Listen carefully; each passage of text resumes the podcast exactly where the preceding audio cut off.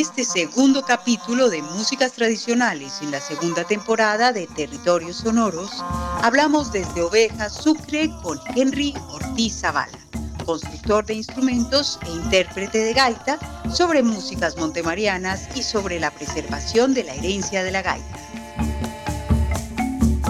Territorios Sonoros, un viaje musical por las regiones de Colombia.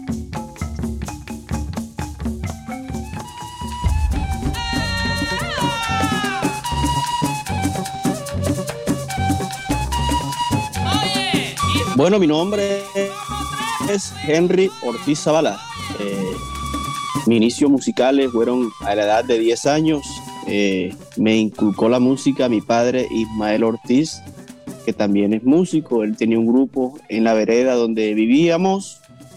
Ahí con el maestro Atilano, que era el gaitero del grupo. Eh, mejor dicho, fue mi maestro. Con él inicié este bonito instrumento como es la gaita, la gaita indígena. Es la melodía de gaita acompañada de tambores. Es la melodía de gaita acompañada de tambores. Pero no te pongas brava. Inicio presentándome en los festivales de gaita. Eh, aquí no ves Sucre, igual que en otras partes. Eh, hacían eventos culturales, encuentros, festivales. Ahí íbamos nosotros con mi grupo, con mi familia, con mi padre. Eh, mi, fuerte en la música es la gaita hembra. Eh, en el Festival Nacional de Gaitas eh, ocupé los, el tercer, segundo, primer puesto. Luego, cuando uno gana ya en la categoría infantil, pasa a la categoría aficionado. Igualmente seguíamos saliendo a los festivales de gaita tanto de gaita larga como de gaita corta, porque también acá hay dos modalidades de gaita, gaita larga que son hembra y y la gaita corta que es otro formato musical con una sola gaita más corta, con los mismos instrumentos que se interpretan la música de gaita larga también. Entonces combinábamos eh, esos dos formatos, gaita larga y gaita corta. Ahí fuimos dándonos a conocer en diferentes partes de aquí de la región,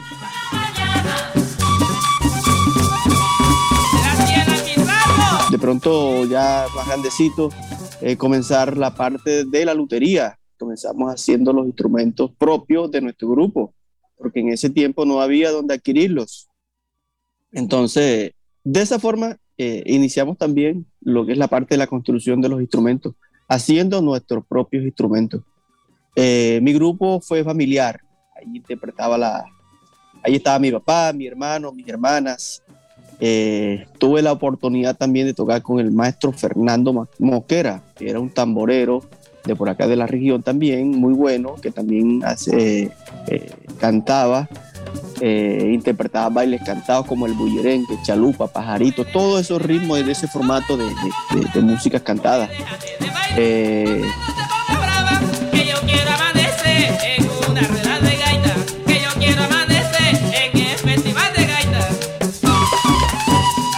Eso de categoría aficionado, nos presentamos en la categoría profesional.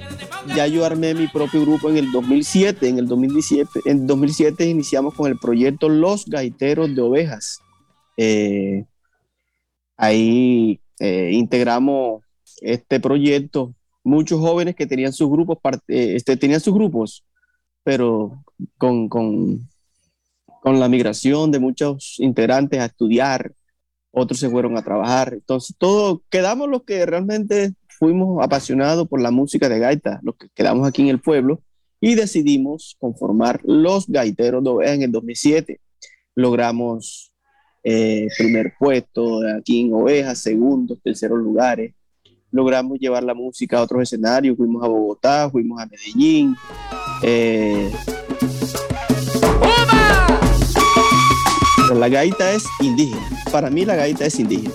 Y hay varios estilos de tocar. De pronto el negro le pone eh, esa, fuerza, eh, esa alegría. El indígena lo hace con más pasión, lo hace más sentimental.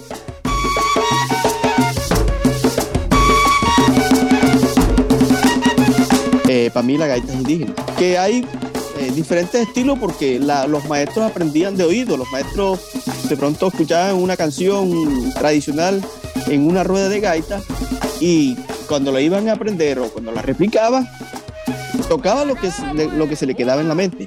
Me parece a mí, lo que se le quedaba en la mente era lo que interpretaba. Entonces no había una forma como de aprender la música tal cual como era, sino cada quien entonces le ponía algo diferente. Por eso escuchamos muchas versiones de, la, de, las canciones tradicionales, como la cavación, eh, muchas de ellas, eh, diferentes maestros las la diferenciaban los maestros que tocaban la gaita de San Jacinto, los maestros que tocaban la gaita de Acá Oveja, los maestros que tocaban la gaita por eh, los lados de San Onofre, por la zona bananera. Entonces yo pienso que lo que se le quedaba en la mente era lo que interpretaba y de ahí nacieron esos estilos.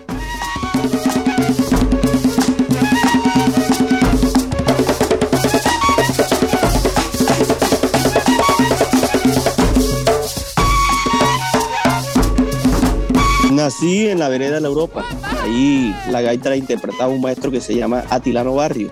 Mi papá también tocaba gaita, pero no como el maestro Atilano Barrio. Él era un poquito más pausado, tenía una nota muy, muy clara, muy fina, muy cadenciosa. Eh, a mí eso me llegó, eso me, me, quedó, me llenó de pasión y seguí con ese instrumento. Entonces, eh, a medida que fui creciendo, me, me trajeron a los festivales de gaita eh, principalmente al nacional de aquí de Oveja, Francisco Girene. Ahí tuve la oportunidad de ver a otros maestros de aquí de la región, como es el, el maestro Toño Cabrera, el maestro Francisco Olivera, el maestro Cayetano Arias, Rafael Arias, el hermano, que era gaitero, los hermanos Mendoza. Por acá, por esta región, había una cantidad de gaiteros que no tuvieron esa oportunidad que tuvieron los gaiteros de San Jacinto de grabar. Entonces, como que murieron mucho, mucho el repertorio, murió en el anonimato.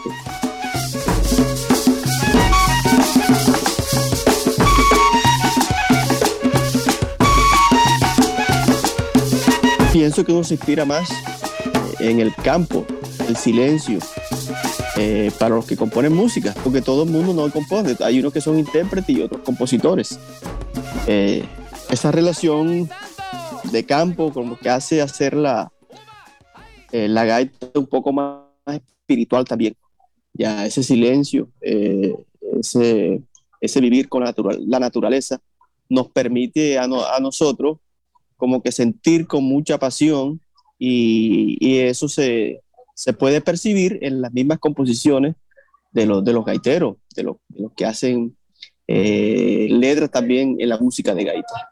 Yo pienso que hay una relación muy importante que es eh, el canto de las aves, el, el, amanecer, el silencio de la noche. Eso inspira mucho al, al gaitero, al compositor.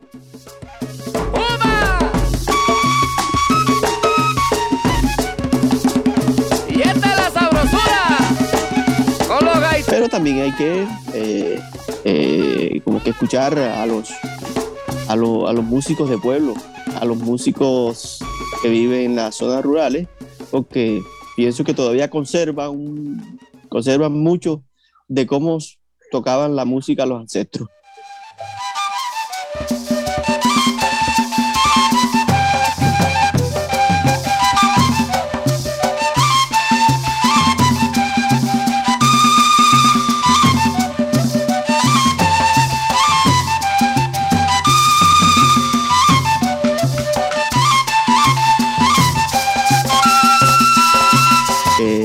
Compuesto varios, varias canciones en ritmo de gaitas y, merengue. Eh, mi primera composición eh, la puse la comba el palo. La comba el palo, me inspiré de pronto en, eh, en esos recuerdos cuando mi papá íbamos al monte y cortábamos el, el, el árbol para los tambores y él decía, bueno, vamos a buscarle la comba al palo para que caiga, para que no se, no se, no, no, no se parta me quedó ese nombre, La Comba del Palo, y de ahí nace mi primera composición, La Comba del Palo, un ritmo de gaita.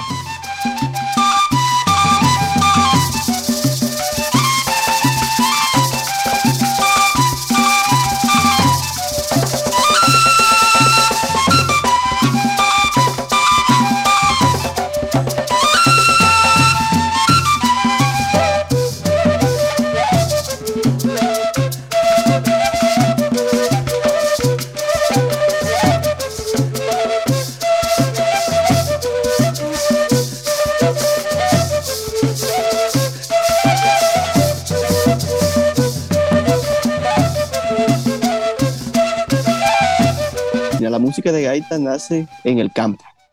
Después de las labores eh, del campesino en el, en, el trabajo, eh, el descanso como que era ese instrumento, los que eran gaiteros.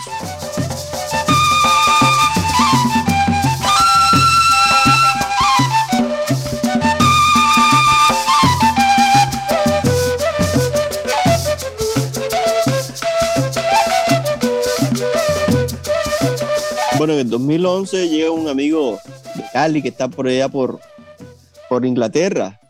Eh, le gusta mucho la gaita y me dice, Henry, ¿por qué no te haces una fundación? Y digo, ¿cómo es eso? Porque yo no tengo ni conocimiento, porque uno interpretaba era la música de gaita. Y bueno, se dedicaba al estudio de bachillerato, todo eso. Y bueno, me dio la idea y en el 2011 creamos la fundación familiar que se llama FUN, Fundación Folclórica Ortiz Colombia. Esa fundación tiene como objetivo la preservación, la divulgación de nuestras raíces musicales, todo lo que concierne a la tradición musical y, regional de, acá de los Montes de María.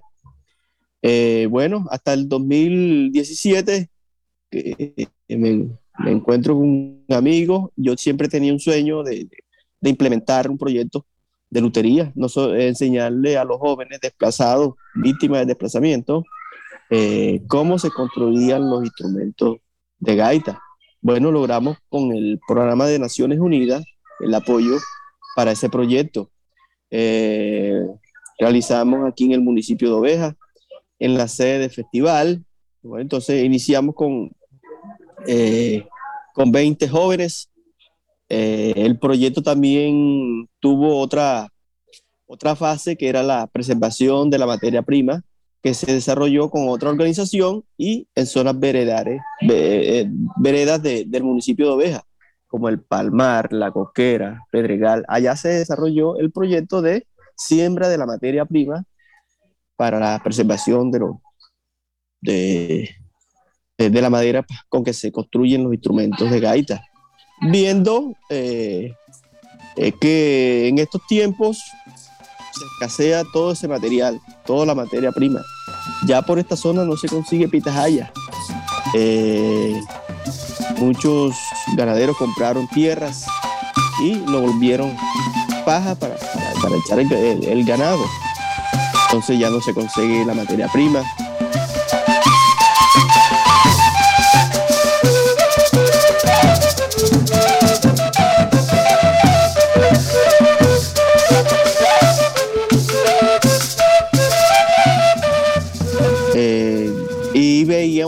Gaita sigue expandiendo no solo en el Caribe colombiano, sino a nivel nacional e, e internacional. Entonces fortalecimos el taller, eh, construíamos instrumentos, gaitas, tambores, maracas, tamboras, llamadores, todos los instrumentos que hacen parte del conjunto de gaitas.